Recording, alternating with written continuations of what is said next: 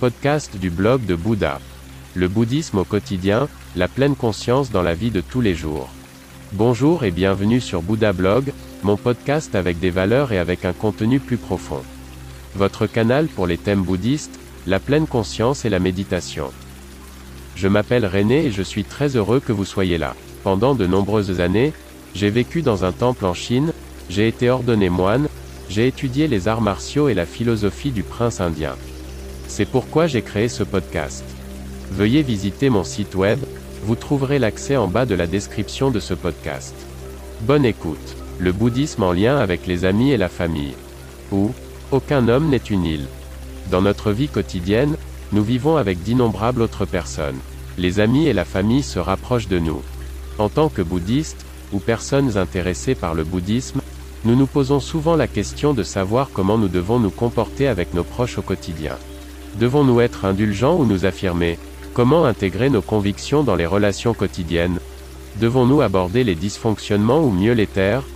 La voie du Bouddha était la voie du milieu, mais aussi la voie de la vérité. On peut dire ce qui est vrai, on doit même le dire. En tant que bouddhiste, on devrait, toujours, dire la vérité.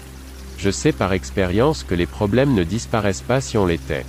Mais, toujours avec une bonne dose de bonté, nos paroles et nos actes doivent montrer l'amour que nous ressentons pour nos proches.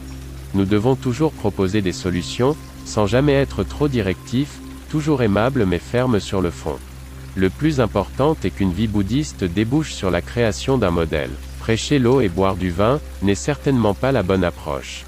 Montrez à votre entourage comment vous abordez les choses à partir de votre vision bouddhiste du monde. Les actes parlent plus que les mots. Si vous pensez qu'il peut être utile de parler de la philosophie de Bouddha, faites-le. Mais n'imposez pas cet enseignement à qui que ce soit. Trouvez le temps nécessaire et important pour vous occuper de vos proches, pour faire des choses ensemble qui sont importantes pour tous les participants. Répondez aux besoins et aux préférences, aux inclinations et aux souhaits. Et n'oubliez pas, ce qui est vrai doit être dit. Parfois, je pense que nous ne sommes pas une famille, mais une expérience biologique. Al Bundy, personnage fictif d'une sitcom américaine. Écoutez le blog de Bouddha. N'hésitez pas à visiter mon site web. À demain.